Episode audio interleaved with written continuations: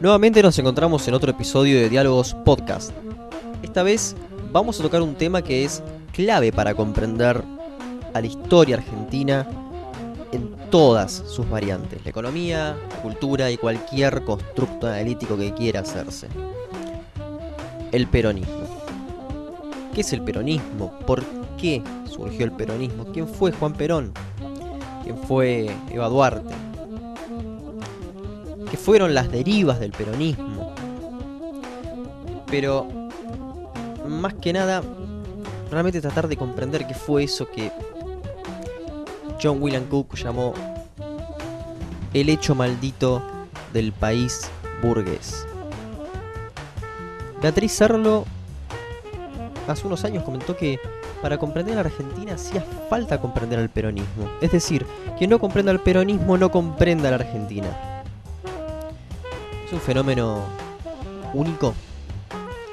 Existen movimientos que son comparables a esto que sus simpatizantes suelen enarbolar como una especie de orgullo argentino.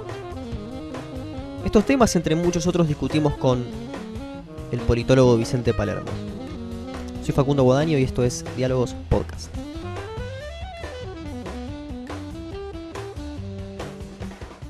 Hola, ¿qué tal? Nos encontramos en otra emisión de Diálogos Podcast, esta vez junto a Vicente Tito Palermo, como quiera que, le digan, reconocido politólogo argentino. ¿Cómo estás, Vicente? Bien, bien, muy bien, dentro de, dentro de lo que puede estar en estas condiciones eh, humanas, sociales, pero bien, bien. ¿Y ustedes? Todo bien, todo bien. Bueno, eh, Vicente, estás trabajando en un nuevo libro, ¿no? Eh, ¿Nos puedes adelantar un poco? Sí, este, en realidad el libro está terminado. Eh, lo que ahora estoy haciendo es interactuando con la editorial en la tarea mm, de edición del libro. Es una, una mirada minuciosa y crítica del texto que no tiene que ver con los contenidos ni con las opciones narrativas, tiene que ver con bueno, de repente puede tener que ver hasta con la ortografía, pero sin duda con la gramática, eh, sin duda con la claridad mayor o menor de algunos párrafos, este, la presentación de, algunas partes, todo lo que, lo que hace a la organización más literaria del, texto. Eh, ¿Sobre qué es el libro? ¿Cuál es el, el título del libro? El el título del libro es eh, La vida breve de Dardo Cabo. Eh, el subtítulo todavía no lo, no lo, sabemos, por ahora tiene un subtítulo provisorio y que no sé si va a quedar, está por verse, que es eh, Biografía y Política en una Argentina del siglo XX. Y el tema del libro es una novela con gran dimensión histórica y biográfica. Entonces está centrada en un personaje existente, que es eh, Dardo Cabo, que no es muy conocido eh, fuera de los ambientes políticos, históricos, digamos, vinculados al, al peronismo, al peronismo en general, digamos, ¿no? Este, pero que es una figura muy interesante que a mí me pareció que valía, la pena examinarla eh, más en, detalle y darle un tratamiento literario no biográfico, no es una biografía, no es una novela, y tampoco es una novela histórica en realidad. Pero es una novela que tiene una enorme dimensión histórica. Me, gustaría presentar un poco a Dardo Cabo, que fue eh, un militante peronista que estuvo siempre eh, dentro de una insurrección armada, ya sea en Tacuara o inclusive en, la izquierda peronista, ¿no? Este, también, Vicente, o, o me estoy equivocando? No, no, yo te diría que no, que no te estás equivocando, si bien digamos que la insurrección armada quizás sea una cosa muy específica, pero eh, cabe dentro de un, un tema mucho más amplio que tiene que ver con eh, la violencia política. Y él siempre estuvo vinculado a la, a la violencia. Aún su primer paso militante no fue, no fue Tacuara, fue la resistencia peronista. Indudablemente en la, la resistencia peronista tenía un componente de violencia. Y después, eh, bueno, Tacuara de un modo u otro estaba próxima a la, violencia, si no la ejercía a veces, de hecho sí, la ejercía, y después las distintas eh, organizaciones en las cuales él participó, que pasó por varias, y fundó una inclusive con otros, y termina en Montoneros. Sí, hacemos un poco, charlamos un poco sobre esta organización Tacuara, si no me equivoco, fundada por Joe Baxter, ¿no? Por Joe Baxter y por Jacques de Moyer. No, Tacuara fue una, organización en la que Joe Baxter, siendo muy joven, muy joven, participó. Tenía, digamos, eh, menos de, 20 años, no, no, llegaba a tener 20 años. Y bueno, participó un tiempo pero no la fundó él. Eh, en realidad fue fundado por un grupo de gente que venía del nacionalismo católico, de la, de, la, derecha católica más integrista, digamos. Y como no podía ser de otra manera, eh, fue un semillero de, de cuadros y de militantes de muy diversa trayectoria posteriormente pero el núcleo, la el, fuerte impronta del, eh, del, nacionalismo de, derecha católico. ¿Tuvo como ideólogo al, nazi Jacques de Moyer? Eh, no, no, no, no. Eh, vos te referís a Jaime María, Jaime María Ayev. Eh, no, no como ideólogo. No, no, a, Jacques de Moyer, el antropólogo nazi que había sido voluntario de la CSS, que Perón, que en la época del peronismo había venido a Argentina y había dado clases de, antropología aria. Pero ese es, sí, estamos hablando de la misma, de la ah. misma persona. De Mayer, eh, estamos hablando de la misma persona, que en realidad no importa, pero era, sí, fue un, eh, colaborador de la CSS, este, pero no, no tuvo ninguna vinculación directa con, con, Tacuara. Él en realidad después se, se vincula a determinados grupos peronistas. En esa época que la verdad es que es laberíntica, es una red, digamos, de vínculos eh, y de interacciones, un tejido sumamente denso, tupido, hincadísimo, y él eh, sí tiene una, relación, yo diría que no, tiene una, relación directa con Perón importante, pero tiene una relación con ciertos sectores del peronismo ortodoxo, sí, sí, sí, y da clases, terminando clases, bueno, termina, da clases en la llamada Escuela de Conducción Peronista, bueno, tiene, un, tiene dos o tres libros, tiene un libro, casualmente yo lo tengo, me lo obsequiaron hace unos cuantos años, este, que es una especie Una rareza, difícil de conseguir, me imagino, ¿no? Sí, sí, sí, que es imposible de conseguir. Un diccionario de sociología. Bueno, eh, pero no, él, yo diría que tocaba más o menos las mismas melodías, ¿no? Eh, con arreglos diferentes, con Takura, digamos, ¿no?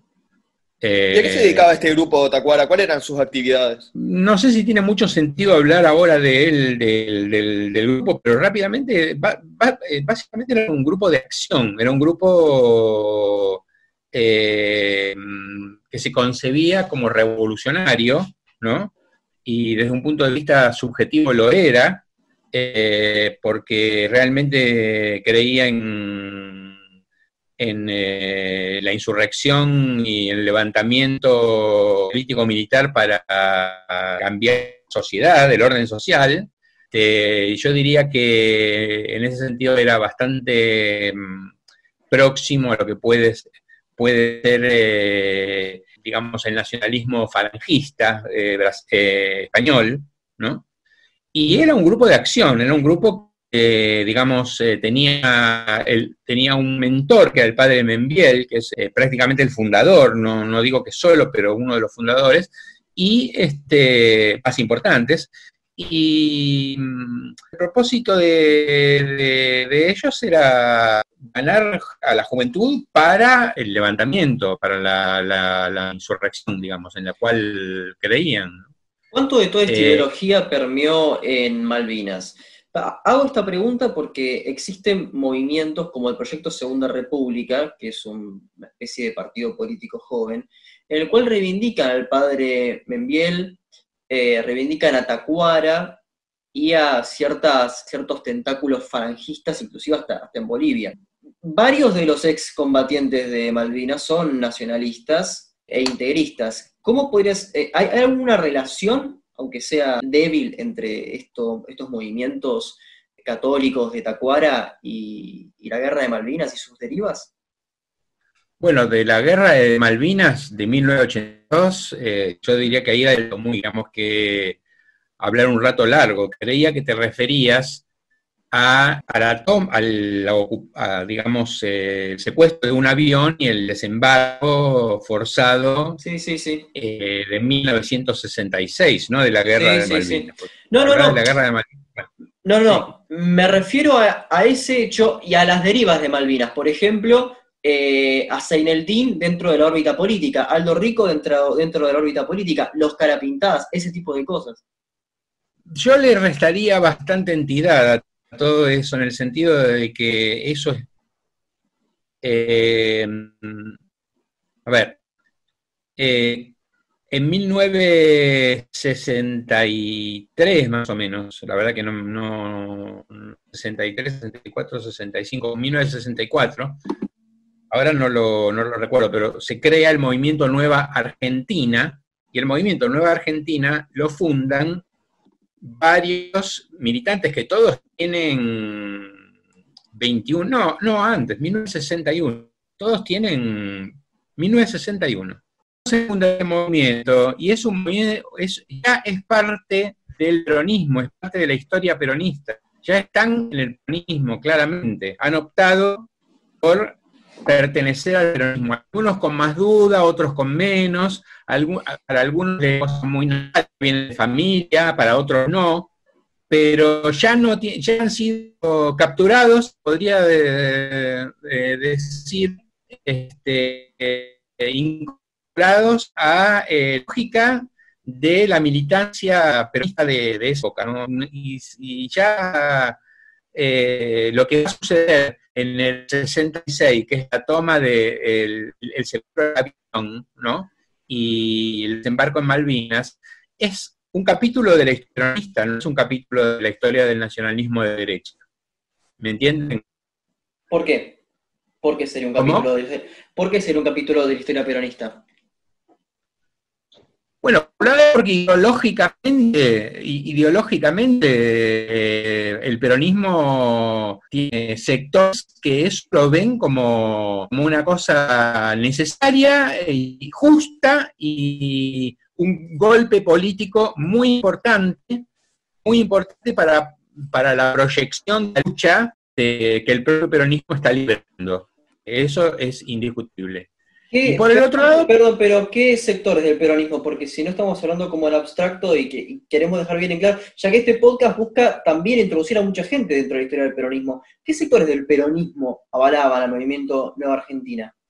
El movimiento Nueva Argentina era un grupo pequeño, era un, grupo, un grupo pequeño que tenía de alguna manera u otra cierta protección por parte de eh, sectores sindicales. Por ejemplo, la Unión Obrera la cual, con la cual Dardo Cabo tenía mucho vínculo, tenía mucha relación.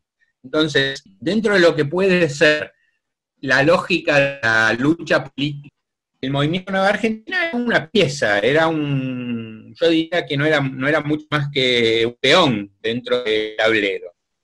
¿Me entendés? Claro, claro, pero ¿quién, quién le daba el aval? ¿Perón, Bandor? ¿Quién era el que le daba el, el aval? No, al movimiento Nueva Argentina no le daba nadie, nadie el aval. El, respaldo logístico o el respaldo de alguna manera político, cierto respaldo político, sí se dio Bandor. Se dio sin duda Bandor. Mm. Claro. Perón no estaba ni enterado, o podía estar enterado, pero no tocaba eso para nada, dejaba, dejaba ser, no era cuestión de, metiéndose en lo que tenían o no, lo que querían o no querían hacer estos muchachos. Entonces, eh, era, por un en un plano, era, era parte de la, de, la, de la lucha política peronista. Y en otro plano, el plano ideológico, por supuesto que el tema Malvinas ya en ese momento maduraba con cuestión la cual se podía hacer una reivindicación nacionalista y peronista. ¿Me entienden? Entonces, e, ese movimiento fue un movimiento eh, bastante pensado, no fue, yo diría, una entrega eh, al martillo ni nada por eso, sino que fue un movimiento bastante, bastante pensado, bastante reflexionado. Bien o mal, eso es otra cosa. Yo digamos, tengo una visión sumamente crítica de, todo eso, pero no estoy, no estoy hablando desde mi visión crítica. Estoy tratando de comprender un, proceso. Y pues estaba, ¿qué cosa? La importancia de lo que, lo podía ser el ejemplo revolucionario, el ejemplo de entrega, pero no de la entrega al martillo, no de la entrega sacrificial, la entrega a la lucha, el ejemplo de la entrega a la lucha. Entonces, el, movimiento argentino lo hace con una expectativa que va a ser parcialmente cumplida de lo que se podría hacer de una acción eh, propagandizadora, pero propagandizadora no tanto de sí mismo, el propio peronismo que decían, bueno, la verdad, es que estamos perdiendo y vamos a seguir perdiendo. Nos están dando un plazo tras otro, no vale la pena continuar. Entonces, eh, y había una desmoralización, sin duda había una desmoralización. Y este tipo de acontecimientos contribuyó, como otros, a una especie de violencia estética, violencia estetizante, digamos. La violencia estetizante tiene una una pregnancia muy grande, tiene una capacidad de atracción eh, muy, muy grande. ¿no? Y ellos, de un modo u otro, eso lo entendían. ¿Y qué impacto tuvo esto? Porque en realidad fue, fue un acto fallido, eh, fue un fracaso absoluto, ¿no? Recordemos que eh, el secuestro del avión y el desembarco en Malvinas fue un acto patético del nacionalismo, no tuvo ningún éxito político, pero quizás a largo plazo sí. Eh, tendrías que tratar de entender el, contexto histórico y en, la época plantar una bandera por dos días, hacerla en las Malvinas, ¿no? Por una mujer, que fueron capaces de tomar un avión y todo lo demás, tiene un, componente que no, no me no me tomes a mí por eh, predicador de eso, ni, ni hablador de eso, pero tiene un componente para su, en su época de heroicidad, de ejemplo heroico, que eh, va más allá, más, está más acá lo que puede ser el supuesto o real fracaso. Porque la verdad, a ver, yo trabajé bastante sobre el tema y, y ingresé bastante, escudriñé bastante a la conclusión que llegué es que hubo una, especie de acuerdo tácito por parte de los que fueron de no discutir los motivos que cada uno tenía eh, para ir. ¿Qué expectativas tenía cada uno? Si alguno, uno tenía la expectativa de, de plantar la bandera y volverse, si otro tenía la expectativa de, de dar una lucha violenta, otro tenía la expectativa de que el gobernador se iba, de las, islas se iba a rendir, otro tenía la expectativa de que los, los isleños eh, les iban a abrir la puerta, no sé, había, ok, ok, y esto es muy importante, me olvido, muy importante, iba a haber una extraordinaria repercusión en el continente. Y en el continente hubo repercusión, pero fue una repercusión muy limitada. Fue una repercusión de unos días a través de los diarios, de la prensa, de los medios, que hablaron mucho del asunto, publicitaron mucho el asunto, pero ciertamente no fue la, repercusión que yo creo que Dado Cabo esperaba o que otros esperaban. Ahí se sintieron un poco como que los dejaron en, eh, en el eh, del pincel, para decirlo de alguna manera.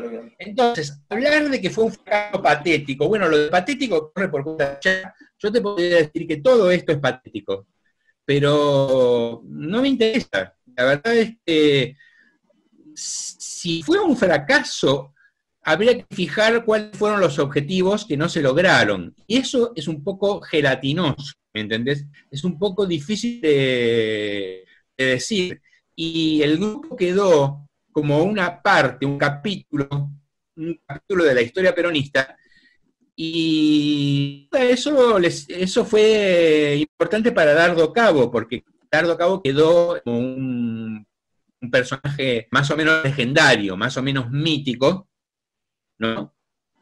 y que, eh, porque había encabezado, había sido el jefe de este movimiento que tenía componentes, yo te diría que de, innovación, ruptura, como por ejemplo que la,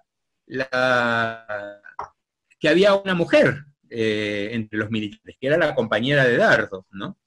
Dardo Cabo. Entonces, eh, y todos jóvenes, y, en principio todo eso quedó tras un tanto no de, le, sino de humo, en el sentido de que eh, nunca se, no se sabía quiénes, quiénes habían apoyado, cuánto y quiénes no. Bueno, eh, la Unión Obrera Metalúrgica, por cierto, mucho menos de lo que, de lo que, de lo, que ellos esperaban. Entonces, te quiero decir es un poco... Eh, es difícil interpretar este episodio sin incurrir en el anacronismo, digamos. Quizá también incurra en el anacronismo, por más que trato de evitarlo. Pero decirle, bueno, fue un fracaso eh, o, fue un éxito, es un poco anacrónico porque a mí me parece que episodio, la verdad, no fue ni un, éxito ni un fracaso, fue un episodio. Un episodio, ellos, ellos sí resolvieron hacerlo, pero fue un acto de voluntad, que no, la reflexión no les alcanzó para determinar objetivos, que se dieron cuenta que si determinaban objetivos era peligroso eso, para ellos mismos, para definir el centro de la acción. De un modo u intuyeron eso, ¿me entendés? Intuyeron que eh, definiendo objetivos podían eh, caer en una trampa en relación al tipo de la acción. Y el sentido de la acción después, lógicamente, se lo dieron después. Un triunfo, se plantó la bandera, excepción mínima, la de un, eh, aviador argentino irlandés, que, no es casual que haya sido irlandés, ¿no? Dejó, estuvo cinco minutos en las islas, creo que dos veces, no me acuerdo, pero bueno, la cosa es que eh, eh, de hecho fue la primera vez, y hicieron el, hacia afuera, hacia afuera, hicieron el, bueno, nosotros hicimos lo que pudimos, nos jugamos la vida, eh, nos jugamos la vida y conseguimos poner en cuestión todo, poner en cuestión la, dominación británica, poner en cuestión a la dictadura militar que no defiende las Malvinas, lucha correctamente por las Malvinas y mostrar el camino, mostrar el camino con este ejercicio que no lo llamaron violento, lo que sin duda era, sin duda tuvo mucho de violencia, digamos. ¿no? Muestrar un avión con pasajeros no violenta, sin duda. Entonces, pero no importa, no voy a eso. El, el hacer cambiar la bandera fue un triunfo. Un alto nivel de violencia estética, de violencia estética, y es un triunfo retrospectivo, es un triunfo retrospectivo. Eh, es un, ejercicio anacrónico de interpretación de historia, yo ya bien concebido. Eh, eh, ¿Por qué bien concebido? Bueno, porque ellos hicieron dos cosas que yo lamento que las, que las hayan logrado, por cierto, las, lamento. Bueno, le dieron al, peronismo un componente de nacionalismo territorial, reforzaron el componente de nacionalismo territorial del peronismo, reforzaron el, componente malvinero y nacionalista territorial de la Argentina, de la cultura política argentina. Ni una la otra me gusta. Pero no estoy discutiendo qué me gusta a mí o no, estoy tratando de comprender qué pasó. Pero justamente tratando de comprender qué pasó y sin caer en anacronismos, vamos a partes cronológicas. Vamos a 1919, vayamos a la, Semana Trágica. Eh, hay libros como los de Milciades Peña y Osvaldo Bayer que señalan que Perón estuvo al frente de un pelotón que ametralló obreros. El mismo Perón que después va a reivindicar la lucha obrera desde la Secretaría de Trabajo y Previsión mientras era ministro de Guerra, parece que se cargó a algunos obreros. ¿Cuál es la realidad histórica, Vicente?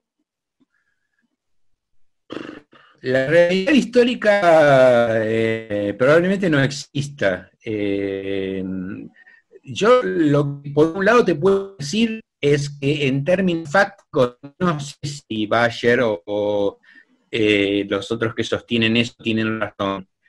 Pero la verdad es que no me importa mucho, porque si Perón era un militar y eh, estuvo en la, en la, represión de trabajadores eh, eh, sublevados, subversivos por el peligro rojo, hablando todo entre comillas, ¿no? Por favor. Durante la semana trágica, no me extraña que él haya dicho, bueno, para mí defender a la patria pasa por acá. ¿Por qué digo esto? porque eh, no tenía ninguna ideología obrera. Lo que, lo tenía Perón era un hombre de orden. Perón nació en 1895 y en 1919, si no me equivoco, tenía 24 años y por, probablemente fuera un teniente. Entonces, era un hombre eh, formado en la cultura militar y en la cultura del orden. El componente obrero de Perón viene mucho después y eh, no, le cambia para nada este molde de ser un hombre de orden. ¿A qué me refiero con ser un hombre de orden? Me refiero a la idea que él, la idea que él tiene y que después va a llamar comunidad organizada. O sea, una idea de Estado, una idea que las fuerzas sociales, dejadas a su aire, dejadas a su libre accionar, son disolventes, son disolventes del orden. No hay orden política y la política es la política del Estado, la política, la conducción del Estado. es el Estado el que puede conducir sectores que potencialmente pueden estar en conflicto, que no, no hay un orden natural, no hay un orden un orden que, se da por sí solo en la, en la, en la sociedad a, buena Dios, digamos. Ese orden depende del Estado. Entonces, Perón era un hombre de Estado y de orden. Si esto es lo que se llama conservador, fascista, yo creo que no sirve de mucho, pero era ciertamente eso. Y entonces, como hombre de orden, tenía una visión del problema social que, lo, que seguramente con el tiempo, porque debe haber pasado, era inteligente, debe, era inteligente, era un, tipo que pensaba, y debe haber pasado de una visión puramente del problema social, como el problema social es el libro rojo, digamos, al, la única respuesta que hay que dar es una respuesta policial, o en todo caso militar, ¿no? Debe haber pasado a lo largo de las décadas hasta arribar al, Go eh, y al, al, eh, Go de 1943 como un hombre que entendía que tenía que dar una respuesta al, tema social, que, había una respuesta activa, había que seguir al encuentro de eso y que esa respuesta activa no podía ser puramente represiva. Es más, veía que una respuesta activa e inteligente podía hacer innecesario lo represivo. Podía dejar de, dar respuestas represivas. Pero, pero era un hombre que creía en la democracia, era un hombre que, que, creía, en, eh, digamos, ciertos valores que le, parecían que eran, eh, estaban por arriba, digamos, fuerzas sociales, uno de ellos es la justicia. Y esa justicia tenía una bajada a la altura de los tiempos. Esa bajada a la altura de los tiempos era la justicia social. Entonces, fue muy lejos en enfatizar, en proponer, en, desarrollar discursivamente la este, idea, la, factibilidad, la factibilidad de justicia social. Pero Perón era en ese sentido un, hombre de orden, yo diría que pragmático a la, diría, eh, lo, que, lo, que, decía el pensamiento, bueno, Aristóteles, por decía, pero después es retomado por pensadores eh, del medioevo, acerca de que en realidad eh, no había un régimen que era superior a los demás, un régimen político que era superior a los demás, sino que eh, la superioridad de un régimen tenía que ver con las circunstancias, con las circunstancias eh, de una situación histórica, no usaban la situación, ¿no? Eh, que imponían que se tratara de una monarquía o de un, del gobierno de uno solo, del dictador, de una aristocracia o de una democracia. Entonces, eh, eh, en ese sentido no tenía mayores, mm, digamos, afinidades eh, con la democracia. Y tampoco las, tenía con el movimiento obrero, hasta que las cultiva por fuerza de las circunstancias y por fuerza de su inteligencia política, que la tenía, para estructurar un movimiento y un orden. Eso es el diseño, ¿no? Ustedes quieren un orden. Bueno, miren, si quieren un orden, este orden va a tener respuesta a estos problemas, va a tener respuesta a estos va a tener que ser un orden legítimo por los votos y va a tener que ser un, orden legítimo por su respuesta al problema social. Y si no es así, ustedes quien quiere el fin quiere los medios. Quieren un orden, vamos a este esquema. Entonces, eh, a mí no me extraña para nada. A ver, no sé si es cierto de 1919 la, y la Semana Trágica. La verdad no sé, no encontré mucha evidencia. Mucha, no, evidencia, diría, no me atrevo a decir evidencia porque yo no la busqué tampoco, pero nunca tropecé con cosas demasiado, eh, demasiado elocuentes y convincentes respecto. Pero es similar perfectamente como, como es cierto que estaba en un momento, tiene un librito donde habla de eso, ¿no? En el golpe del tren. Entonces, eh, pero era un, práctico hombre de orden, o un hombre de, orden muy pragmático. O sea, que participó de dos golpes de Estado, 1930-1943, y avaló el del 66. Pero eh, no, eso de que avaló el, del 66 tuvo un comportamiento ambiguo en, respecto al 66, pero no importa, no, vamos a hacer eh, problema por, el verbo este avalar. Ahora, ¿cuáles son las influencias de Perón? Porque cuando llega en el 43 al GO, eh, se tejen ciertas relaciones políticas en las cuales él busca poder buscando consenso y coerción en la Secretaría de Trabajo y, Previsión y como ministro de Guerra. Esto lo tomo del trabajo de eh, Cabat, Marina Cabat, que es Perón Leaks. El consenso y la coerción también lo llevan a adoptar parte del el lencinismo y el cantonismo. ¿Qué nos podés eh, hablar de esos eh, como este, personas de las que se influenció Perón? Me parece que el, cinismo, el catolicismo, ha aprendido nada en particular, una idea importante o elementos ideológicos eh, importantes. Lo que creo es que él tenía una agudeza política muy grande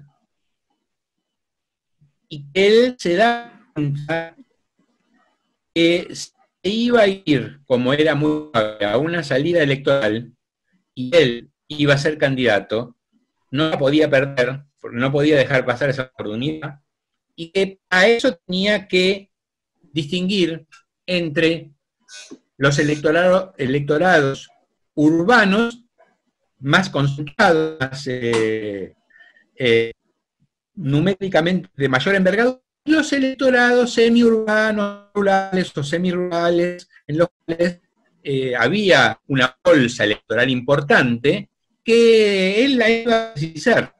Entonces él, él intenta hacer eh, toda una serie de, de, entendimientos y en gran medida va bien, en otra medida no le va bien, por ejemplo en el caso de Sabatini, pero en gran medida le va bien. El, Unión Cívica, la llamada Unión Cívica Radical Junta Renovadora, no es una pavada, no, es, no son dos votos, fueron importantes. Creo que sin ellos no hubiera podido ganar. Entonces, ojo, que ahí hay... No veo que haya habido ninguna influencia política desde el punto de vista conceptual, porque por otra parte, una vez que Perón triunfaba muy, después de, las elecciones del 24 de febrero del 40, iba muy rápido, muy rápido a, eh, al esquema de partido único, ¿no? Y es un esfuerzo muy grande para, definir eh, los actos doctrinarios y políticos, eh, y lo hace en, alguna medida con una dosis importante de expresión, sí, una dosis importante de autoritarismo, ¿no? Eh, sin duda. ¿No hubiese tenido el apoyo? Sí, sí, Matt, sí. Sí, eh, quería preguntar si la candidatura de Perón fue algo planeado dentro del mismo GO, en, todavía en momentos claramente de dictadura. No, Perón tenía eh, un indiscutible liderazgo. No, indiscutible no es correcto.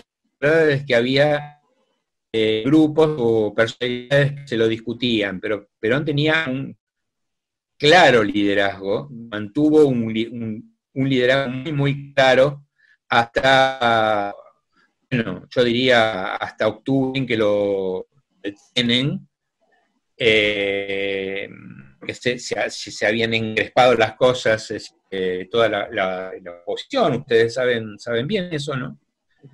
Y, pero Perón tenía siempre un liderazgo, pero eh, hay que como hacer borrón y cuenta nueva después de la detención y el 17 de octubre. Es, a partir del 17 de octubre es cuando hay que hacer una cuenta nueva. Y la lectura de Perón es resultado de ese 17 de octubre. ¿Pero por qué entonces el 17 de octubre, este, Vicente? ¿Por qué ocurre el 17 de octubre? ¿Es porque Ábalos lo, saca Perón? Eh, ¿Es porque Perón salía con una, con una mujer sin estar casado y por eso también lo sacaban del ejército? ¿Por qué fue el 17 de octubre?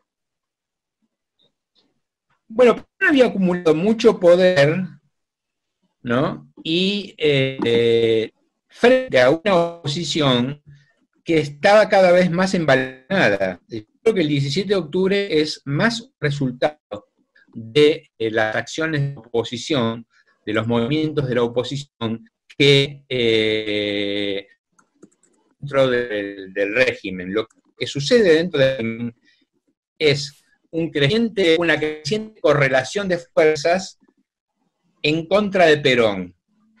¿En qué sentido? En el sentido de, mira, no te podemos bancar más, no podemos bancarte más, la situación no da para va a perder el control todo, eh, estamos aislados no solo internacionalmente, sino sobre todo, estamos aislados nacionalmente, la opinión pública no nos quiere, eh, los medios no nos quieren, los formadores de opinión no nos quieren, y vos te pasaste, te pasaste, así que salí de escena, salí de escena porque estás llevándonos desastre. Entonces, eh, Perón sale de escena, no por voluntad, sino más bien porque lo obliga a salir de ¿no? Entonces, el 17 de octubre, eh, vamos, ahí la, oposición se envalentona cada vez más, cada vez más, eh, es, digamos, la, da la impresión de que, ha ganado todo, que se ha quedado todo, que su triunfo es concluyente, definitivo, ¿no? y eh, se pone en movimiento ¿qué? última carta que tenía eh, Perón sin saberlo del todo, sin saberlo del todo, porque no se puede decir, bueno, en realidad eh, fue el que activó a los sindicatos. No, Perón no activó a los sindicatos. Perón puede haber estado ahí preguntando, viendo, diciendo, muchachos, ¿qué podemos hacer? No sé, este, pero no hay ninguna evidencia de que Perón haya activado a los sindicatos. La verdad es que los sindicatos se activaron, se activaron básicamente por su cuenta.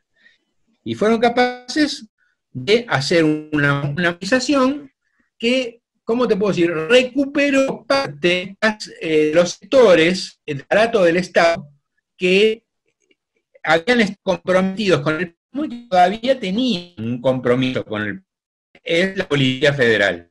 ¿Por qué es importante? Como, bueno, obviamente, porque la Policía Federal no lo hizo el de octubre, pero sí hizo posible su realización, porque dejó el camino libre para que eh, los sindicatos movilizaran y para que los trabajadores se movilizaran y entraran en escena. Entonces, fue una sorpresa para todos. Para, Perón fue una sorpresa porque Perón, lo más probable es que se por, vencido, se considera derrotado, se considera que había perdido la partida y no contaba con esta capacidad de, movilización de los, de, los trabajadores, de los sindicatos. Y para la oposición fue tremenda sorpresa, por las mismas razones, porque no veían para nada, era, como un actor estaba escondido y que no lo veía nadie. ¿Me entienden? Ni que de repente irrumpe en la escena política, irrumpe de una manera eh, contundente. ¿no? Y entonces eso convence a tibios, los tibios que estaban, los tibios del régimen, que estaban diciendo, bueno, mirá, no sé, a mí me caes bien, yo banco, que eso, pero lo siento, pero no puedo, no, no, no perdimos. O andate a tu casa y yo me voy a la mía, pido el retiro. A esos, de repente, esta irrupción, esta irrupción los moviliza, los galvaniza, los activa de un modo inesperado. Y bueno, esas cosas pasan en la historia, ¿no? Eh, son situaciones donde ah, son acontecimientos. Este fue un, realmente un acontecimiento. De no explicarlo ex post, fácil, de decir, bueno, las causas, uno, dos, tres. Ahora, comprenderlo y, mucho, mucho, más difícil todavía es verlo. Esto no lo previó nadie. Y bueno, pero Perón, ni bien asume, eh, es, digamos, hay, otro libro, ¿no? Que, es eh, el último de Hugo Gambini, eh, que se llama este, Las traiciones de Perón. Perón, ni bien sube, destruye al Partido Laborista. O sea, es lo que te decía hace un rato. Claro, claro, pero, Claro, pero ahí se, termina, este, bueno, o sea, queda una oposición casi, casi como eh, destruida de, de, los vestigios de la Unión Democrática y el Partido Laborista que se convierte básicamente después en un fanatismo de Perón y que fue sacando de a poco, por ejemplo, a Bramuglia y otros, ¿no? Perón, eh, una vez que asume, una de las cosas que se ocupa es de la estructuración interna de su fuerza política, ¿no? Con un diagnóstico, se podría decir, muy tajante, muy radical, que es personalizar a la fuerza. Él eso lo tenía clarísimo, clarísimo. Es como uno, dijera, bueno, a ver, ¿qué dijo Perón en el, el 17 de octubre? Dijo? Y lo que dijo es que váyanse a su casa, que acá el que hace cosas soy yo, ¿no? Ustedes háganme caso y vamos a estar todos tranquilos. Bueno. Y se ocupó de eso, eliminó efectivamente a todos, todas las, las, ramificaciones y todas las raíces, todas las raíces de autonomía política del sindicalismo no avanzó sobre los sindicatos, pero sí del sindicalismo como fuerza política. Eso sin duda hizo y eliminó uno por uno. Bueno, el Partido Laborista duró lo que un suspiro, en realidad el Partido Laborista fue una creación extremadamente débil, que hubiese tenido una suerte eh, muy diferente si Perón la hubiese aceptado, eso sí, claro, pero al contrario, la condenó a muerte rápidamente. Eliminó, optó, Abramuglia, que vos lo nombrás, no lo eliminó, eh, es un buen ejemplo, porque no lo no, lo cooptó. Y Bramuglia, que era un tipo muy inteligente y muy interesante, y que trabajaba cerca de Mercante, otro tipo inteligente y interesante, fueron los que de alguna manera consiguieron sobrevivir a esos cambios a su modo, ¿no? Pero a por ejemplo, a los dirigentes, a Cipriano Reyes, ni hablar, a, esa línea de dirigentes, los masacró directamente, políticamente, y en algunos casos también en términos materiales. ¿no? Fueron a la cárcel, fueron maltratados, torturado alguno, ¿no? Este, pero eh, Perón fue en, ese sentido, eh, Perón no quería saber nada con ningún partido, y menos con un partido al cual él tuviera encima que hacerle caso porque era su partido. ¿no? Eso es impensable para él. ¿Entendés? ¿Qué partido ni partido? Los partidos son de la oposición, en todo caso son enemigos si quieren, si quieren eh, sobrevivir como partidos, allá ellos, que lo hagan. Yo no tengo nada que ver con eso. Yo soy yo y mis fuerzas son, son las mías, el que, el que, el que, indica qué es lo que hay que hacer yo. Pensaron. Y lo hizo, eso, eso lo materializó. Entonces, un partido es una institución que de una u otra tiene autonomía, tiene burocracia, tiene un cierto juego, eh, eh, entonces eliminó todo eso y creó una cosa mal llamada partido, el Partido Peronista finalmente. Primero fue el Partido Único de la Revolución Nacional, no me acuerdo, y después el Partido Peronista. Bueno, si uno, mira Claro, después aparecen estudiosos que dicen, bueno, no es tan así, en realidad había cierta autonomía. Discuto, no lo discuto. Ahí no, pero en la provincia de Corrientes tenían juego, en San Juan, en Mendoza, no, no lo discuto, que tenían algunos sectores, sin duda que tenían autonomía. Por una razón, yo diría simple, que pero no podía absorber todo, podía eh, convertir todo a su imagen y semejanza, ¿no? Todo a su voluntad. Pero su línea de trabajo fue esa, sí, fue la de eh, convertir al partido en una estructura obediente, en una estructura de orden eso yo distingo, bueno, pues, están los sindicatos, pero eh, dentro de mucho campo peronismo, hay un peronismo que no es, no es, es el peronismo que yo llamo plebeyo, que es el plebeyo. Y ese peronismo plebeyo está, está, está, está siempre presente haciendo cosas, de un modo o de otro, complicándole la vida, generándole un dolor de cabeza que no, no puede ir contra él, porque es indiscutiblemente peronista, un peronismo eh, rebelde, no es un peronismo alternativo, ¿no? El peronismo plebeyo. Pero es un, ¿Cuál, es? ¿Cuál es el peronismo plebeyo? ¿Cuál es? Eh, así. El sentido de que se toma en serio, yo diría que se toma en serio la felicidad peronista, ¿no? Eh, el, peronismo promesa de felicidad. ¿no? O sea, Perón tiene una relación complicada con ellos, pero no, los, puede. Y después los va a necesitar. Y si la pregunta es montoneros, yo te diría que sí y que no, porque, porque son preguntas muy difíciles de encontrar una respuesta definitiva. Son preguntas donde uno sube una calecita y no se baja más. Pero lo que te diría es, ellos sí se inscriben en, este cronismo y si consiguen, fíjate vos que hay una cosa, importante, importante para mí, no digo que sea importante para un historiador que se, ocupa de la macrohistoria argentina, pero también me parece interesante en el sentido de poder comprender cosas, ¿no? Los montoneros consiguen movilizar a todo el sector, de todo el sector que era muy pequeño, no serían más de 15 personas, de vacas sagradas del peronismo histórico, rebeldes y plebeyas, ¿no? Eh, empezando Armando Cabo, que es el padre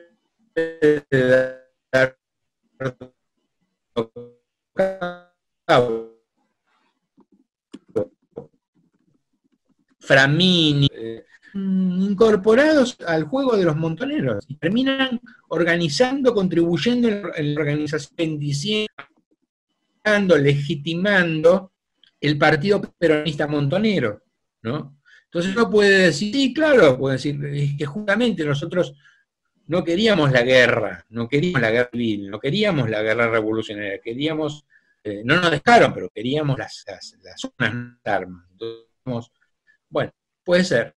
Pero lo cierto es que ese, sector está enganchado con montoneros. Y los montoneros efectivamente van a recoger toda esa, tradición.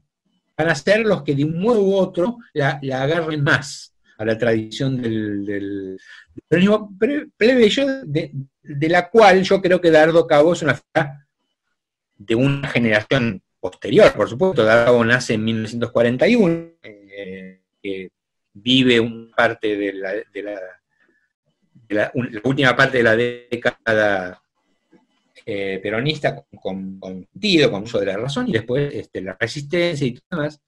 Sí, creo que es una figura emblemática de este peronismo plebeyo, que es un peronismo irreductible, diría yo, y es un peronismo peligroso e inútil, voy a decir.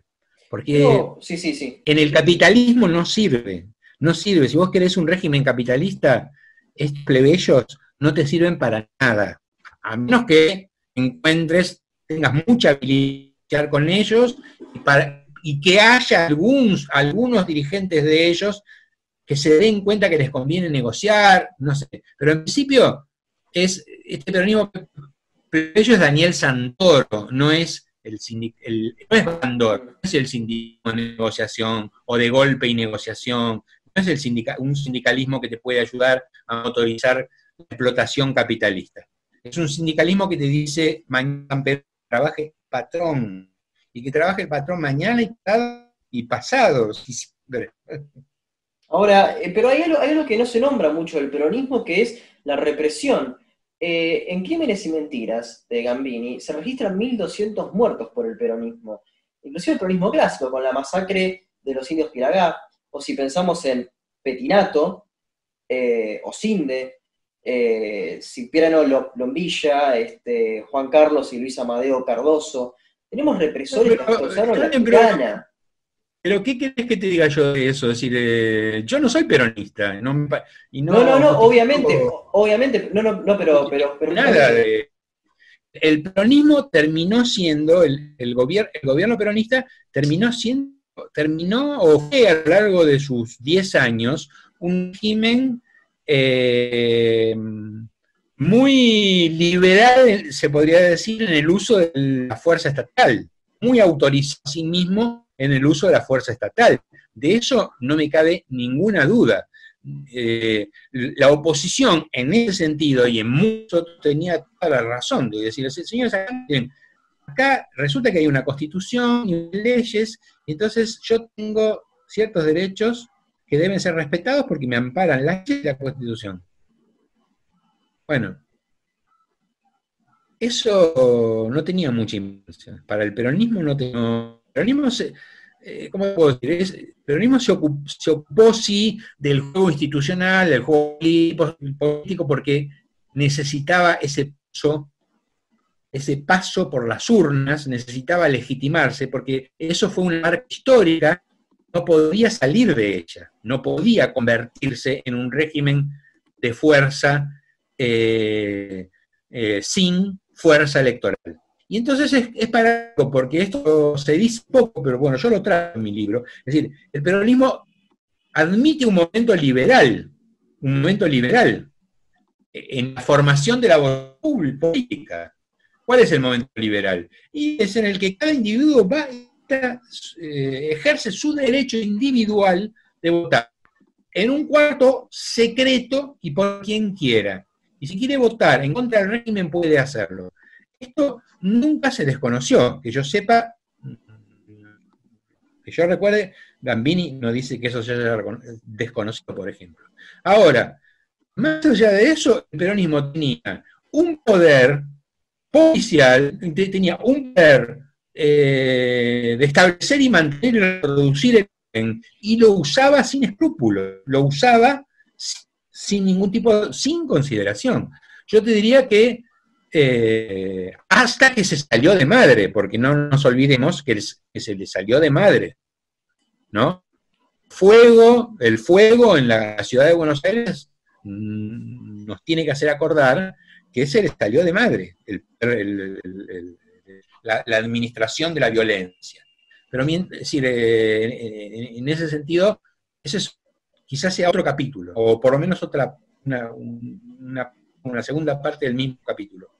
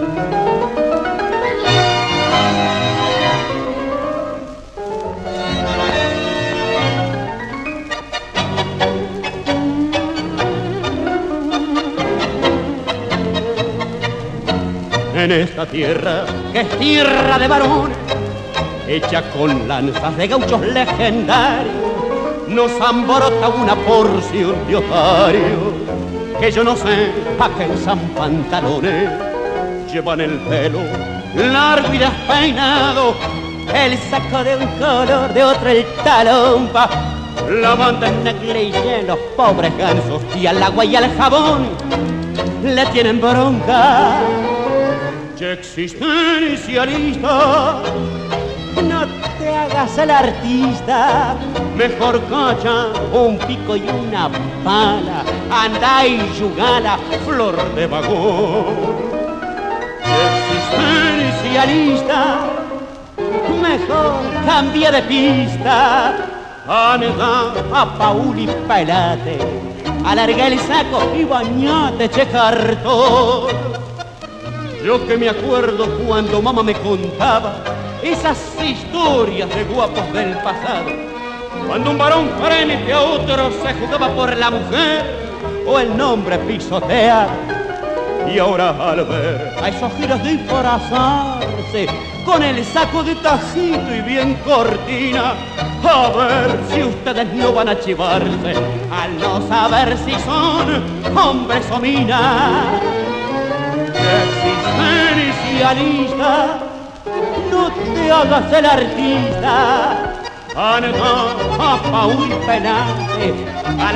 saco y bañate, che. Acaba de pasar Che Existencialista, un tango que evidencia el clima de época de aquellos años del primer peronismo.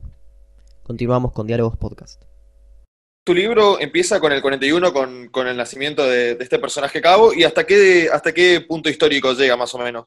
Quiero saber eh, qué años abarca, qué años de la historia nacional. Mira, eh, yo te diría que a, grandes eh, rasgos, a, trazos gruesos, abarca desde la infancia de, de Cabo, desde, desde los primeros 50, desde 1951, 52, Ujú. hasta 1977, que es la muerte de Cabo. Sí. Sí, la, la pregunta iba eh, sobre todo para saber qué historiadores recomendás para entender ese periodo histórico. ¿Qué, qué autores te sirvieron más? ¿Qué autores recomendás al, al público que lea? Mira, yo la verdad que no sé, porque por, por un lado no usé ninguno y usé todos, o usé muchos, en el sentido de que mi, mi libro no es un libro de historia, no es una biografía histórica, puede haber hay intermedios, ¿no? Pero una bi- biografía histórica clásica ocupa del momento histórico y, y te, te inserta el personaje en el momento histórico. Mi libro no se ocupa del momento histórico, solo incidentalmente. Claro que incidentalmente se ocupa mucho del momento histórico.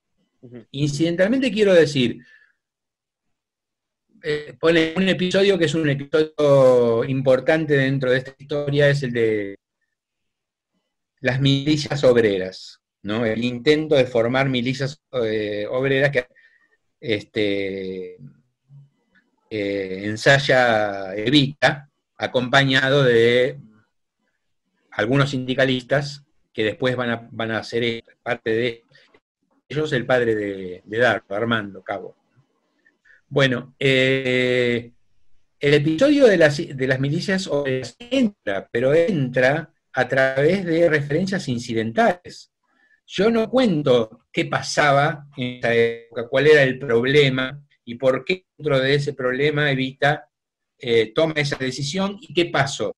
El que quiera saber eso lo va a tener que buscar en otro lado, ¿entendés? No, eh, o lo sabe y no lo necesita, y el libro le puede servir para comprender algunos personajes, para comprender a cabo, para comprender la mentalidad de una época, pero no detalles históricos.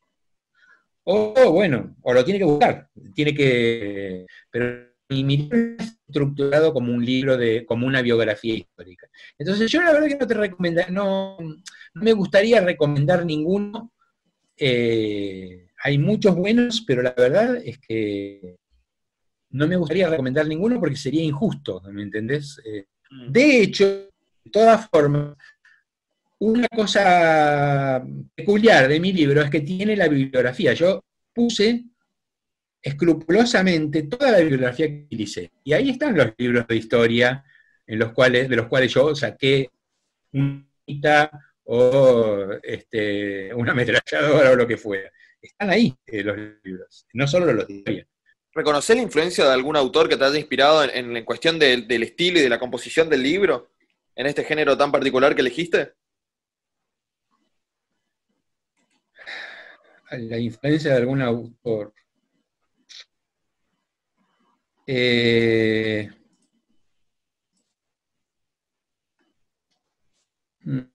la verdad es que no sé. Eh, tendría que pensarlo. Seguramente que sí, pero no me pregunta.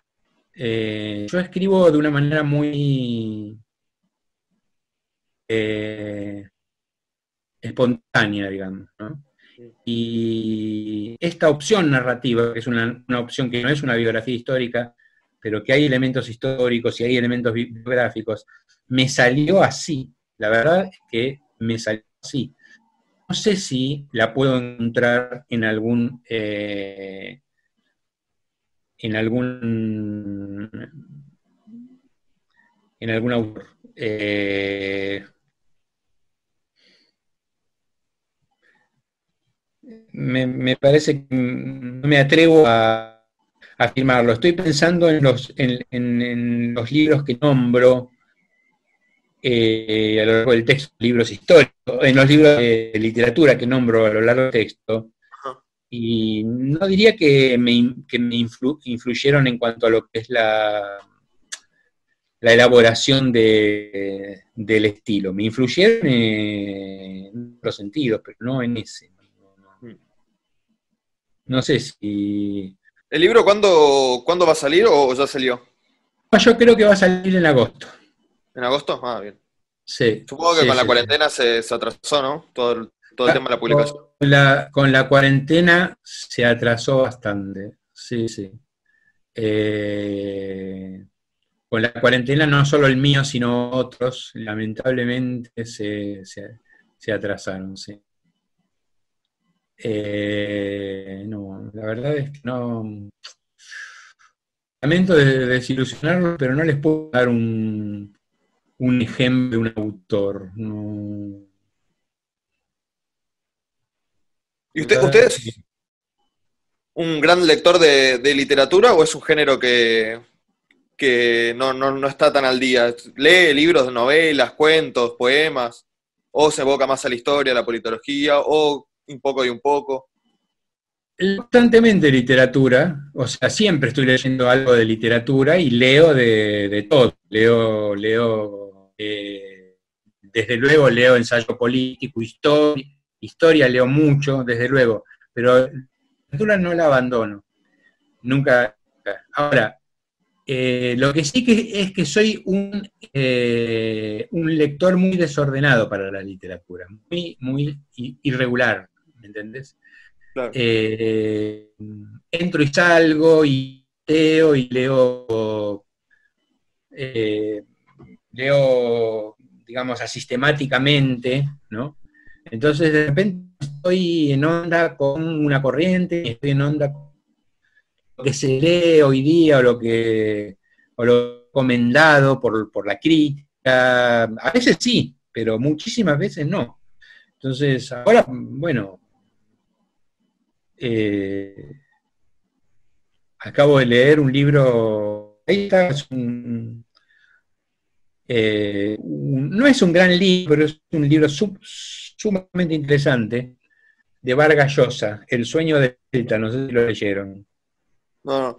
Está bueno la, recomendación de libros para que los oyentes, si no saben qué leer, puedan, puedan pegar una, el, sueño el sueño del Celta es un libro recomendable. Yo me atrevo a recomendarlo sin, sin correr el riesgo, creo, de ser puteado. No es, no es una joya literaria, no es un libro que uno lo lee y se queda boquiabierto de la, del vuelo literario de la creación literaria. A veces es mucho más una crónica, pero ese sí es un libro de biografía histórica, porque una, mm, es eh, la, narración de la vida mm, casi entera de un personaje, pero permanentemente en el, eh, en el marco, con el telón de fondo de los episodios históricos. Los episodios históricos con los cuales el, personaje de un modo u otro eh, va a tener que ver. ¿Entendés? Entonces, eh, yo no hago eso. Yo me ocupo del personaje y incidentalmente aparecen una cantidad de cosas, digamos. Y Vicente, ¿algún otro personaje ah, histórico que, te interese para un posible futuro libro? ¿O que te hubiera gustado escribir? ¿Algún personaje histórico que, te interese en el mismo sentido que, Cabo? Eh,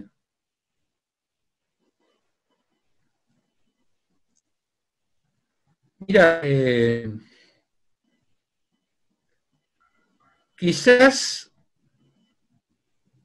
una buena biografía de... Me, gustaría, no, la voy a hacer porque no me voy a dedicar a eso, pero una biografía, una buena biografía de Bandor. ¿De Bandor? Sí, hay buenos libros de Bandor. Está, por ejemplo, Cinco balas para Augusto Bandor, de vos, que es muy buen libro. Eh, pero no es una biografía, es una novela biográfica. Y es una novela que ocupa, mm, se concentra precisamente en los últimos años de, de Bandor, que es asesinado en 1969. Esa, y ahora que lo pienso, otro que me. Pero tendría que ser biografías, qué sé yo, no, no biografías de esas de que se hacen para vender rápido, digamos, ¿no? Biografías. Eh, una biografía de Cafiero, Ah, mirá. Podría llegar a ser muy interesante. Sí, nosotros cuando. sí, que es un personaje interesante, sí. Hay, hay, hay, hay, personajes así. Sí, sí, y iba a decir que, Sí, decime. ah, eh, que cuando entrevistamos a, a Hilda Sábato, Hilda decía que hacía falta una buena biografía de Urquiza. ¿Usted está de acuerdo con, con esto? Mira, si lo dice Hilda, sí. Palabras mayores. Yo la biografía de Urquiza que conozco es la de Beatriz Bosch, Mm. que la tengo en realidad, aunque debo confesar con cierta vergüenza que no, nunca la leí, pero es un, es un eh, mamotreto de 600 páginas, no, no sé. Eh, puede ser que haya quedado vieja, ¿no? Porque es una, es una biografía que tiene 40, años, 40 o 50 años. Entonces, probablemente... eh, y, y me parece que Hilda da en la tecla en el sentido de que Urquiza es un personaje sumamente interesante, complejo, no, no es un personaje para todo A la ligera. eh, golfa, ¿no? Claro, a la ligera, no, no. Ahora, Bueno. volviendo un poco al tema del peronismo, habías mencionado que Perón no se manejaba mucho por la Constitución, eh, así deshacía este, según fuerzas eh, materiales se lo permitieran, Pero- hasta tal se punto que... manejaba- Sí, pero en Sí. 1949 hubo una nueva constitución, de la cual demasiado no se habla. ¿Qué podés contarnos de esta, de esta constitución? Bueno, pa- pa- no es exacto que Perón no se manejaba por Constitución, Perón se manejaba por la Constitución. Marginalmente incurría en violaciones a las leyes, porque el, tipo de forma, la modalidad represiva del régimen claramente eh, era violatoria del orden eh, de los derechos, digamos, y la- de las propias leyes eh, que se suponía tenían que respetarse, no se sujetaba a la ley.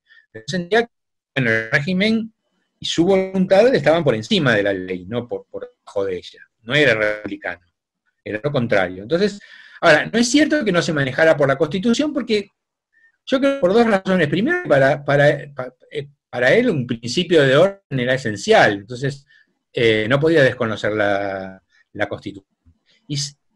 Y segundo, porque, eh, bueno, y ese orden le, eh, le permitía regular, le permitía en mucho regular. Y segundo, porque, digamos, eh, si, no- si rompía con el orden constitucional, entraba en un, en un régimen que, en el cual él no quería entrar. Eh, No quería entrar en un régimen de fuerza. Bueno, a No ver, quería pero- convertirse bueno, en, en- pero- en una dictadura. Perseguir Entonces, inclusive la- a los diarios como La Vanguardia, diarios socialistas, la, la tortura, la tortura a Cipriano Reyes, que fue uno de los que implementó el 17 de octubre de- desde los frigoríficos de Berizo, no veo muy constitucional ese tipo de, de actos. Pero, pero, eh, estamos diciendo lo mismo. Yo, yo lo que digo es, él respetaba a veces sus propias sus leyes, y eso es una cosa en los re- regímenes este, represent- representativos, eh, es una cosa que lamentablemente sucede eh, con una frecuencia mayor a la que nos gustaría que sucediera. Perón, en ese, en- en- en ese sentido, te lo acabo de decir, consideraba que estaba por encima de la ley, no sujeto a la ley. Entonces, las leyes no le, no le podían impedir al tratar este, eh, tosos, meterlos, eh, tenerlos aislados, torturarlos, eh, eh, para, sacarles información o, lo que, o, lo que, o lo que fuera. Él tenía una concepción que era la concepción de que, a ver, el orden era él, no, la ley. Ahora, eso no quiere decir que no mantuviera la ley, él necesitaba mantenerla la ley, necesitaba mantenerla como un, un principio de orden para todos. No podía apartar de, eso. Tanto es así que vos decís, vos traes la Constitución del 49, ¿no? Bueno, justamente, eh, ¿por qué? Eh, bueno, porque Perón necesita reformarla para convertirse en una autoridad eh, por un periodo más, pero electa, no eh, por la fuerza. Entonces, para eso simplemente la Constitución. Nada más lógico, ¿no es cierto? Ah, bueno. La- Bueno, pero, la- pero bastante ambigua, con eh, cierta intervención del Estado en la economía que nunca se, se podía no estaba demasiado claro. La propiedad social, eh, que, que, la propiedad privada haya propiedad privada que tenga funciones sociales, tampoco era demasiado claro. Si bien se discutía en el ámbito jurídico argentino, no está plasmado claramente en la Constitución del 49. No, la Constitución del 49, eh, contra la voluntad de Perón, se avanza se avanza más de lo que él hubiese, bueno, contra su voluntad, en términos de lo que puede ser eh, multiplicar el grado de intervencionismo en la economía. Y se crean zonas grises, se crean zonas que pueden ser interpretadas de distintas maneras, pero a disgusto de Perón. Perón no quería eso. Pero lo que, lo que hubiese querido es una, una convención constituyente que autorizara la reelección y punto. Y obviamente no fue así, el peronismo en serio posibilidad de una reforma constitucional. Ahora, eh, yo creo que eh, la economía no es precisamente un campo en el cual se pueda ejemplificar el modo de relacionarse de Perón con la ley. Porque ahí, bueno, él hizo, qué sé yo, algunas cosas, pero no me parece, no me parece que haya gobernado en la ilegalidad o que haya gobernado, este, y mucho menos antiinstitucionalmente, en eh, la administración económica. En la administración económica me parece que sí, efectivamente intervino, pero eh, el gobierno eh, peronista intervino mucho en la economía y tocó el tema de la función social de la propiedad. La propiedad era privada, pero tenía una función social. Bueno, esos juegos, esos juegos quedaron en la Constitución, quedaron en la Constitución, Perón no se los tomaba muy en serio, yo creo que no se los tomaba muy en serio, y trató de que los demás no se los tomaran tampoco en serio. el Congreso de la Productividad y todo lo demás fueron intentos de decir, bueno muchachos, llegó la hora de dejarse de boludeces, hay que trabajar, necesitamos un capitalismo eh, que no lo vamos a llamar capitalismo, porque esto es el justicialismo, el justicialismo es equidistante, pero en el fondo, equidistante de qué? Era, eh, es lo que cancelaba el capitalismo? Lo que cancelaba la práctica el capitalismo, según se podía leer, era la voluntad del líder. La voluntad del líder tampoco cancelaba nada, porque no, no, no, cansaba, eh, no expropiaba y eh, tenía un componente fuerte de intervención. no, no, pero ojo, porque hubieron nacionalizaciones fraudulentas. Hubo, corrupción en nacionalizaciones también.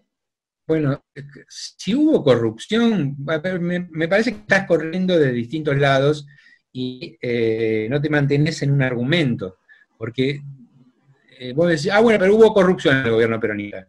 Bueno, sí, pero no estamos hablando de eso. No sé, no te lo voy a negar. Entonces estoy hablando, estoy hablando, eh, y hubo, hubo negociados en el gobierno peronista. Sí, no lo voy a negar.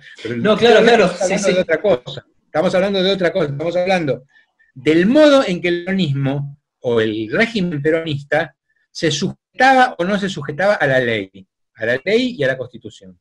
De mm. un modo muy ambiguo, en el cual evidentemente Perón creía que estaba por encima, no por debajo, no se sujetaba a la ley pero la necesitaba, necesitaba ese juego, no podía contar con ese juego. Entre otras cosas, por, entre otras cosas, por los militares. Los militares eran un actor silencioso, muy, muy silencioso, pero al mismo tiempo elocuente. Y los militares no querían quilombo, no querían desorden, y él tampoco. Y entonces, de un modo había un diagnóstico de decir, si vamos por ahí, lo que vamos, vamos a hacer es arrimar la mecha al polvorín y no tenemos que mm. hacer esto. Claro, claro. Pero también eh, dentro del, peronismo eh, aparece una, serie de leyes laborales, ¿no? Eh, suele haber cierta controversia respecto a leyes laborales últimamente en que eran leyes previas al peronismo, perfectamente Perón las aprobó, ¿no? Eso hay que ser este, justos, hay que decir ¿no? que justamente fue Perón el que, el que las terminó aprobando. No es que son previas y simplemente se, aplicaban sin ningún este, eh, bemol. No, efectivamente hay una legislación que del gobierno de facto. Perón Claro, eh, claro. eh, desde el 43 era consciente de que tenía que ir ganándose el respaldo de, de los sindicatos y les da eh, una serie de, de- de- defiende dentro del régimen una serie de novedades, innovaciones legislativas muy importantes. Y, y, eso, eso sí, eso, bueno, eh, es parte indiscutible de la historia de la gestación del peronismo. ¿no? Se puede separar una cosa de la otra. Ahora bien, eh, el peronismo, luego del, del derrocamiento de Perón, ¿por qué crees que Perón no decide en el 55 combatir a la sublevación eh, y decide huir? Porque Evita quería, hacer un, a- quería armar a unas milicias obreras, pero Perón le pone un freno a eso. Bueno, Evita muere en el 52. como- Claro, claro. Como sabes. Mi respuesta más rápida, eh, más rápida, es que eh, Perón eh, era consciente de que ese, ese camino podía llevar la guerra civil, no le gustaba eso. La guerra civil, que la guerra civil era mala en sí misma, sino que además, ¿cuál podía ser el resultado de la, de la guerra civil?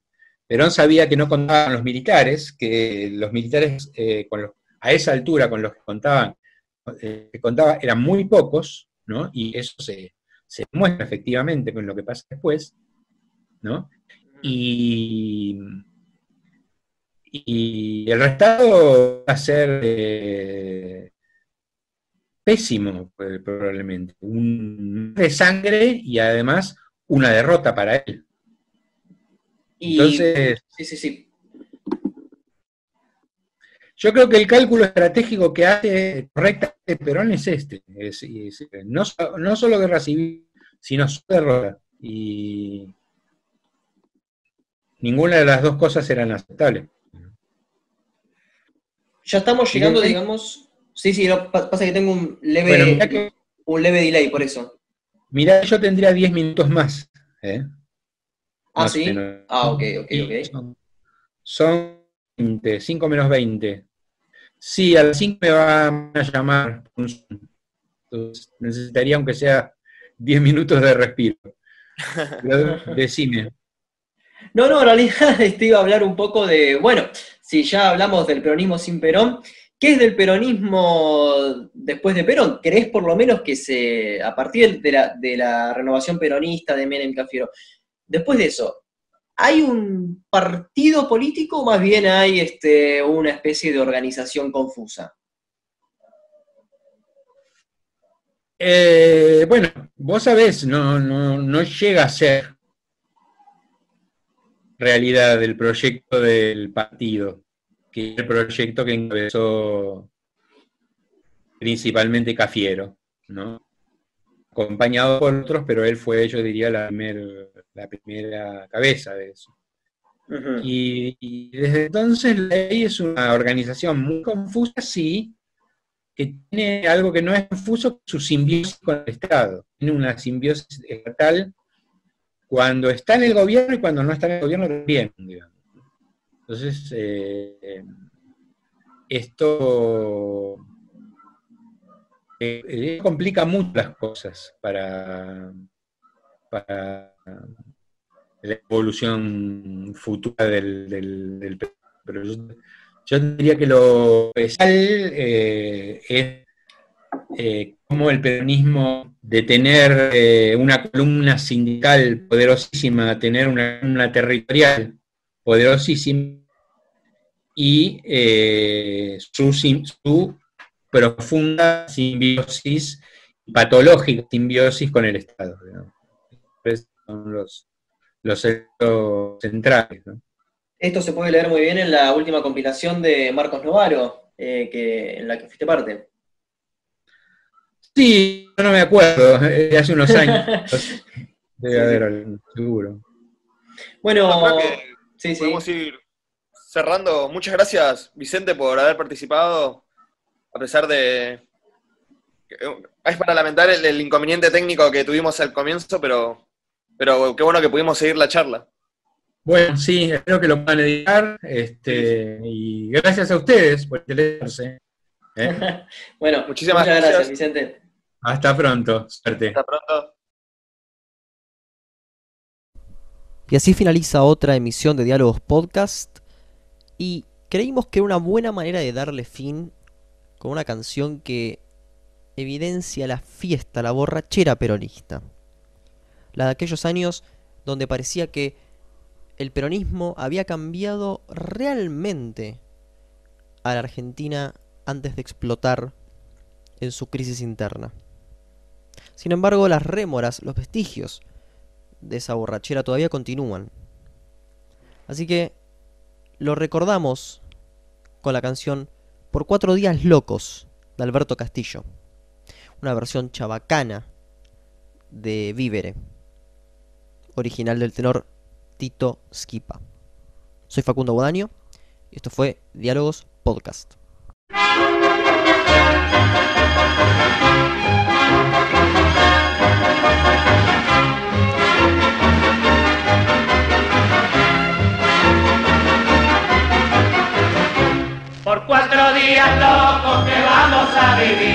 Por cuatro días locos que vamos a vivir, por cuatro días locos te tenés que divertir, por cuatro días locos te tenés que divertir. Es esta vida una mezcolanza de diversiones y de pesar. No pierdan nunca las esperanzas y aprendan todos este cantar. Por cuatro días locos que vamos a vivir, por cuatro días locos que vamos a vivir, por cuatro días locos te tenés que divertir, por cuatro días locos te tenés que divertir. Si en la ruleta usted patina o si la mina se las tomó, no llore hermano por el espiante, olvide y cante como hago yo. Por cuatro días locos que vamos a vivir, por cuatro días locos que vamos a vivir, por cuatro días locos te tenés que divertir, por cuatro días locos te tenés que divertir. Si una hipoteca o un documento lo están poniendo fuera de sí, si con su suegra se las ve negra, usted se alegra cantando así. Por cuatro días locos que vamos a vivir, por cuatro días locos que vamos a vivir, por cuatro días locos que tenés que vivir, por cuatro días locos que tenés que vivir.